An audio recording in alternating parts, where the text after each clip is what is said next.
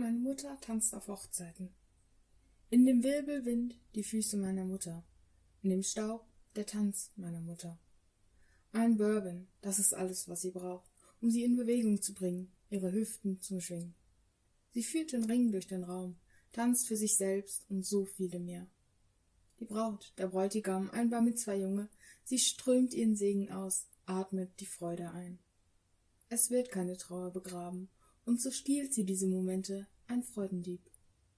Sie brachte mir bei, dass das Leben wertvoll, sie zeigte mir, dass die Welt offen ist. Sie würdigte die Menschen und predigte einen klassenlosen Respekt. Sie ging mit Macht, aber lehnte ihre Niedertracht ab. Von allen gesehen als ein eiserner Wille, zeigen einige Fotos vielleicht ihre weichere und zerbrechlichere Seele. Meine Mutter tanzt auf Hochzeiten schwingt ihre rissigen, uralten Absatzschuhe in die Luft, vergisst den Schmerz in ihren Gelenken, verliert die Enge in ihrer Brust und wirft ihre Kurzatmigkeit ab. Wo sich der Weg spaltet und wir wählen müssen, folgt sie dem Brautzug und nicht dem Weg zum Grab. Übersetzung eines Gedichts von Anna Wrobel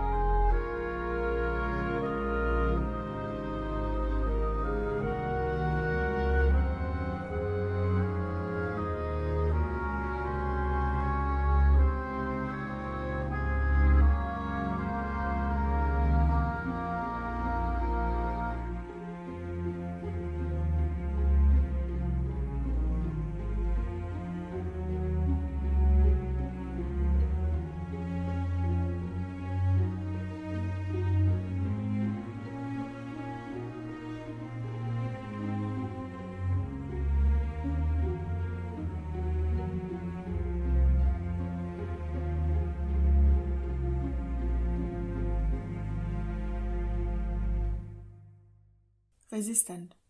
Frauen im Widerstand gegen den Nationalsozialismus. Eta Chait wurde am 2. April 1916 im ostpolnischen Lukow als zweites von zehn Kindern ihrer Eltern Pinchas und Scheinle geborene Goldberg geboren. Die Stadt Lukow ist während des Ersten Weltkriegs hauptsächlich unter deutscher Besatzung.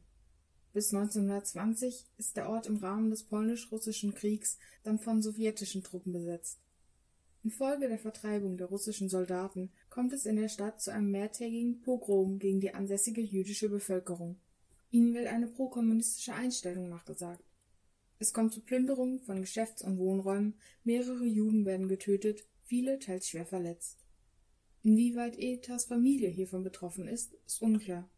Ihr Vater Pinchas ist Bäcker und besitzt zu diesem Zeitpunkt ebenfalls sein eigenes Geschäft Auszuschließen ist eine Schädigung des Familieneigentums also definitiv nicht. Nach der Machtergreifung Marschall Pilsudskis 1925 werden sämtliche antijüdische Gesetze aufgehoben. Etas jüngste Tochter Anna beschreibt dies in einem 2021 gehaltenen Vortrag als großes Glück. Unter seiner Autorität bleiben Polen und somit natürlich auch ihre Mutter, Großeltern, Tanten und Onkel weitestgehend von den antisemitischen Diskriminierungen verschont das junge Mädchen kann unbehelligt von dem vor allem in Deutschland, aber auch vielen anderen Ländern aufkeimenden Antijudaismus heranwachsen.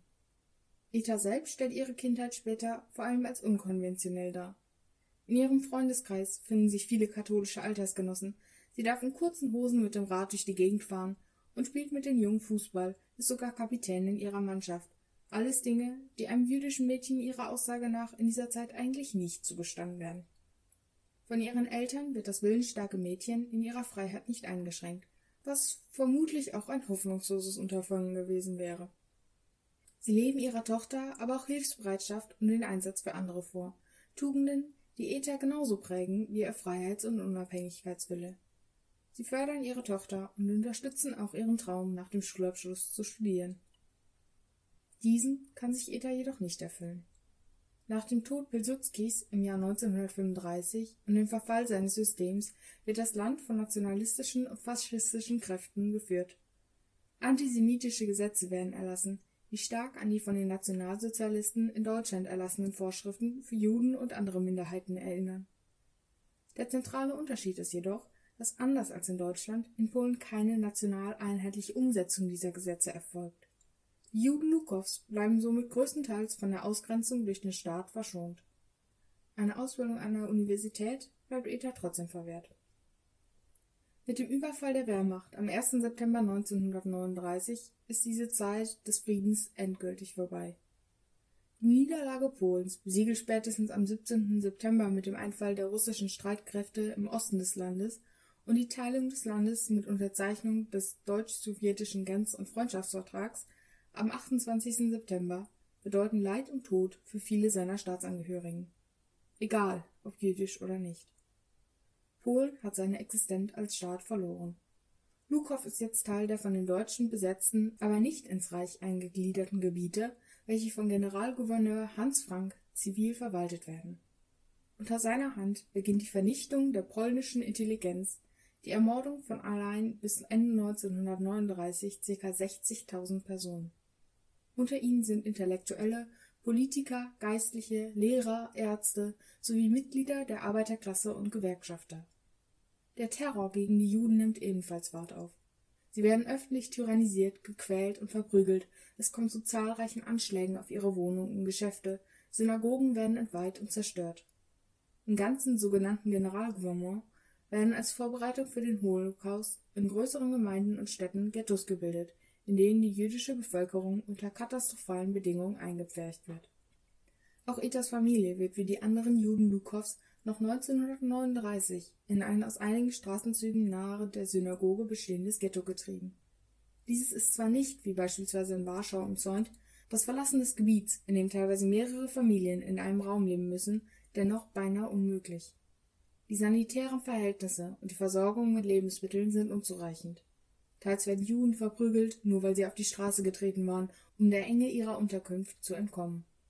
Andere werden erschossen, weil sie während der Arbeit Hüte tragen. Die inzwischen 23-jährige Eta wird Anfang 1941 von den Nationalsozialisten aufgefordert, in der jüdischen Abteilung des Arbeitsamts zu arbeiten. Ihr Vater sagt ihr damals, vergiss, was ich dir beigebracht habe, denn du musst stehlen, lügen und betrügen. Du gehst dort aus einem Grund hin, um herauszufinden, wann sie planen zu kommen und Menschen zu holen und was sie sonst noch tun. Tu alles, um zu helfen. Er motiviert sie so, Arbeit für den Widerstand zu leisten. Es gelingt der jungen Frau tatsächlich, Informationen zu sammeln, Dokumente zu sabotieren und falsche Ausweise für gesuchte Personen zu erstellen. Dem Ghetto entfliehen können sie damit zwar nicht, aber wenigstens in der Masse von mehreren tausend Personen untertauchen ohne bei Kontrollen direkt aufzufallen. Wie lange Eta im Arbeitsamt beschäftigt bleibt und so ihren Mitmenschen im Ghetto helfen kann, ist nicht klar. Sie selbst berichtet, dass sie zwischenzeitlich verhaftet wird. Ihrer Aussage nach sind es nur ihre langen Haare, die sie hier retten. Während alle anderen eingelieferten Frauen die Haare kurz geschoren werden, steckt Eta die Ehren auf Anweisung des Friseurs in zwei Zöpfen hoch. Als die Gefangenen zum Arbeiten gerufen werden, schickt man sie zu einem Lastwagen, der sie zurück nach Lukow bringt. Aufgrund der langen Zöpfe sieht es anscheinend nicht so aus, als wäre sie eine der zu Zwangsarbeit Verurteilten, und sie darf so ins Ghetto zurückkehren. Anscheinend wird ihre Verhaftung hier als Versehen betrachtet. Wie bereits erwähnt, ist unklar, wann sich diese Geschichte abspielt. Eta selbst berichtet Jahrzehnte später in einem Interview von dieser Episode in ihrem Leben, gibt aber keine genauen Zeitangaben. In anderen Quellen wird ihre Verhaftung ebenfalls sich zeitlich eingeordnet. Ein anderer Jude, Isa Last, berichtet in einer nach dem Krieg herausgegebenen Textsammlung, dass 1940 die SS den örtlichen Judenrat auffordert, alle Juden zwischen 16 und 66 Jahren zu versammeln. Alle Arbeiter und Handwerker werden aussortiert und in zwei Arbeitslager gebracht. Vielleicht spielen sich die von ETA berichteten Ereignisse im Rahmen dieser Deportationen ab. Klar feststellen lässt sich dies jedoch nicht. Bis 1942 verbleiben Eta und ihre Familie gemeinsam im Ghetto Lukow. Im März des Jahres kommt es dort zu ersten Massenerschießungen mit knapp 90 Toten. Die Auflösung des Ghettos beginnt schließlich am 5. Oktober 1942. Die SS deportiert in der Folge in mehreren Aktionen eine große Mehrheit der dort anwesenden Juden in das Vernichtungslager Treblinka II. Eine Schwester Etas, die bereits verheiratete und hochschwangere Miriam oder Mara genannt, wird noch vor Ort ermordet, ebenso wie einer ihrer Brüder. Eta selbst und ihrem Vater gelingt die Flucht in den nahegelegenen Wald. Hier gibt es einen im Vorhinein vorbereiteten Treffpunkt für die aus dem Ghetto entkommenen Juden, an dem sich die beiden wieder treffen. Bei ihnen sind auch weitere entkommene Personen, von denen etwa 80 sich dem Widerstand anschließen, unter ihnen auch Eta und ihr Vater. Eta weigert sich bei den Partisanen von Anfang an strikt, typische Frauenarbeiten zu übernehmen. Sie selbst erklärt später, ich bin als Kämpferin geboren. Ich bin frei. Ich war immer frei. Schon als Kind erklärte ich meinem Vater, dass ich gefährlich sei. Für die Deutschen wird sie jedenfalls bald gefährlich werden. Sie überfällt mit einer Gruppe Partisanen, die sie natürlich anführt, Versorgungstrupps, vermint wichtige Straßen und ist aktiv in die Beschaffung und den Schmuggel von Waffen involviert. Schutz geben ihr hier eine Scheinidentität, ein echtes Taufzeugnis einer von den Nazis ermordeten Katholikin sowie ihr sauberes Polnisch. Anders als bei vielen jüdischen Mitmenschen hat Eta keinen jiddischen Akzent, sondern spricht die Landessprache klar, wie es eine gut gebildete junge Polin täte. Auf ihren Zugfahrten ins gut 200 Kilometer westlich gelegene Lodz zur Beschaffung von Ausrüstung helfen ihr aber auch unbeteiligte Personen. Bei einer Kontrolle der Passagiere durch deutsche Soldaten ist es eine junge Nonne, die Etas Leben rettet. Sie erkennt die Furcht der Partisanen und tarnt sie als ihre Kofferträgerin. Beiden gelingt es so unbehelligt, die Kontrolle zu passieren. Doch nicht alle Einsätze Etas gehen so glimpflich aus. Bei einem Kampf ihrer hauptsächlich jüdischen Partisanen mit der Armia Krajowa, der polnischen Heimatarmee, einer Widerstandsorganisation mit teilweise ebenfalls sehr starken antisemitischen Einstellungen Anfang 1944, wird Eta ins Bein geschossen. Die Kugel operiert sie sich mangels Arzt mit einem Messer selbst heraus. Hunde und Werkzeug werden mit Brennspiritus desinfiziert. Es tat weh, aber was soll man tun? erzählt sie später. Ich habe es auch bei anderen Personen getan. Es tut weh, na und? Es muss weh tun, nur um es zu erinnern. Sie macht in dieser Zeit eine weitere schmerzliche Erfahrung. Ihr Vater, versunken in Trauer über den Verlust seiner Frau und seiner Kinder und in Angst, seine verbliebene Tochter ebenfalls in den Tod zu führen, geht während der Abwesenheit seines letzten verbliebenen Kinds nach Lukow und stellt sich dort den Behörden. Er wird dort direkt erschossen und lässt Eta als einzige Überlebende der zwölfköpfigen Familie zurück. Doch unabhängig von Schmerz, Trauer und durchschlossenen Körperteilen steht für Eta weiter der Einsatz für die Freiheit ihrer Mitstreiter und sich selbst an erster Stelle. Im Sommer 1944 wird Lukow schließlich im Rahmen der sowjetischen Sommeroffensive befreit.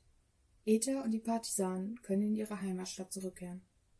Etwas unwillig übernimmt die inzwischen 28-Jährige hier das Amt einer Bürgermeisterin. Sie will nicht dem von den Nationalsozialisten und anderen politisch rechts eingestellten polnischen Organisationen verbreiteten Vorurteil des kommunistischen Juden entsprechen, indem sie sich von den Sowjets in ein wichtiges Amt befördern lässt.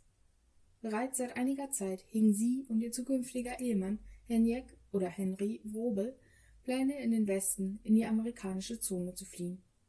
Ein Leben in einem von Sowjetrussland geprägten Staat können sie sich beide nicht vorstellen. Bereits 1945 verlassen sie, inzwischen als Ehepaar und Eltern eines kleinen Sohnes, über Breslau das Land und landen schließlich in einem Displaced Person Camp in Frankfurt. 1947 emigriert die inzwischen vierköpfige Familie in die Vereinigten Staaten. In New York bauen sie sich aus dem Nichts ein neues Leben auf. In ihren eigenen Worten Wir wussten, dass wir unser Schicksal in unseren eigenen Händen halten. Wir waren frei, die frische Luft zu atmen. Aber es war schwer, lasst mich das sagen. Es war ein Vollzeitjob, nur um leben zu bleiben. In ihrer neuen Heimat ist Eta sehr involviert in die Gründung verschiedener jüdischer Organisationen, die Förderung israelischer Hilfsgruppen und Gedenkorganisationen sowie Städten an die Opfer der Shoah. Sie engagiert sich besonders für die Erhaltung der jiddischen Sprache, wofür sie mehrfach von diversen Organisationen geehrt wurde. In Polen wurde Etas Arbeit im Widerstand gegen die Deutschen im Zweiten Weltkrieg nie anerkannt oder gewürdigt. Auch in Lukow selbst gibt es keine Form des Andenkens an sie.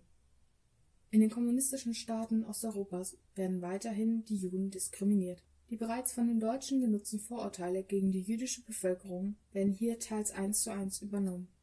Allein in Polen verlassen ca. 30.000 Menschen jüdischer Herkunft nach dem Krieg ihre Heimat, etwa 90 Prozent der Überlebenden des Holocaust. Das Ghetto Lukow wurde Anfang Mai 1943 von der SS endgültig aufgelöst und niedergebrannt. Die verbliebenen Bewohner wurden direkt in die Gaskammern Treblinkas deportiert. Insgesamt etwa 14.000 Juden aus Lukow und der näheren Umgebung wurden hier direkt nach ihrer Ankunft ermordet, etwa 2.000 weitere starben bei Exekutionen in Lukow selbst. Nur etwa 150 aus dem Ort stammenden Menschen jüdischer Herkunft überlebten den Zweiten Weltkrieg, unter ihnen Eta und ihr Ehemann Henry Frobel. Von den Überlebenden verblieben bis 1950 nur sechs in Lukow. 1968 veröffentlichten einige in die USA und Israel ausgewanderte Überlebende das Buch Sefer Lukow, Helig Dechov Gefrorene Chelike, das Buch von Lukow, gewidmet einer zerstörten Gemeinde, in dem Erinnerungen an das jüdische Leben in der Stadt vor und während dem Krieg, die Geschichte der jüdischen Gemeinde im Ort, alte jiddische Zeitungsartikel, Erinnerungen an den Widerstand und Nachrufe auf Jiddisch und Hebräisch veröffentlicht wurden, unter ihnen auch der erwähnte Bericht von Isa Last. Ebenso finden sich hier eine unvollständige Liste mit Namen und Schicksalen einiger Lukower Juden. Itas Familie wird hier nicht aufgeführt. Von dieser überlebt nur sie. Ihre Mutter und sieben ihrer Geschwister starben in den Gaskammern Treblinka II, ihr Vater und zwei weitere Geschwister in Lukow selbst.